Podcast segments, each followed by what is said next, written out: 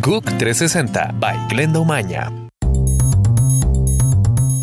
Buenos días, feliz semana. Bueno, han sido unas elecciones muy reñidas en Honduras y el candidato opositor de izquierda, Salvador Nasraya, se proyecta como ganador de estas votaciones presidenciales por encima del mandatario Juan Orlando Hernández, aspirante a la reelección.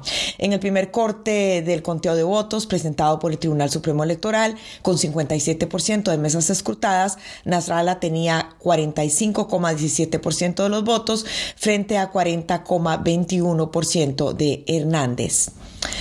Los cubanos eligieron a sus autoridades municipales en unos comicios sin candidatos opositores que conducirán a la elección del sucesor de Raúl Castro en el 2018. Estamos hablando que este sería el primer relevo generacional en la isla en casi seis décadas. Las votaciones se celebraron un día después de la conmemoración del primer aniversario de la muerte de Fidel Castro.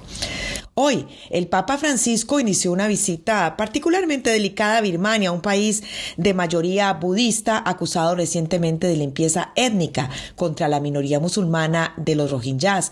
Muchos católicos llegaron de todo Birmania con banderas birmanas y del Vaticano con la esperanza de ver al pontífice.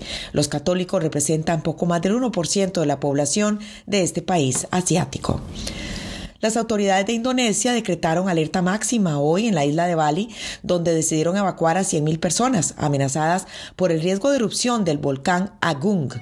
El monte Agung, cuya última erupción en 1963 causó 1.600 muertos, expulsaba el lunes por la mañana una humareda gris que ascendía más de 3.000 metros. Y el príncipe Enrique de Inglaterra y la actriz estadounidense Meghan Markle se van a casar en la primavera del próximo año, según lo dijo la Casa Real. La pareja se presentará ante los medios este lunes por la tarde en Londres, en el Palacio de Kensington.